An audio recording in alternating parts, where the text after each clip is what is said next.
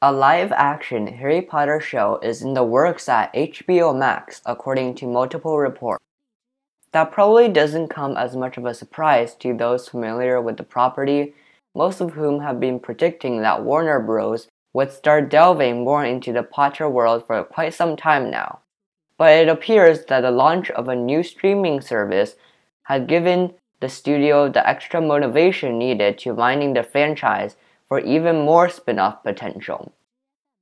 The series is said to be still in the very early stages of development, so not many details have been revealed about it yet.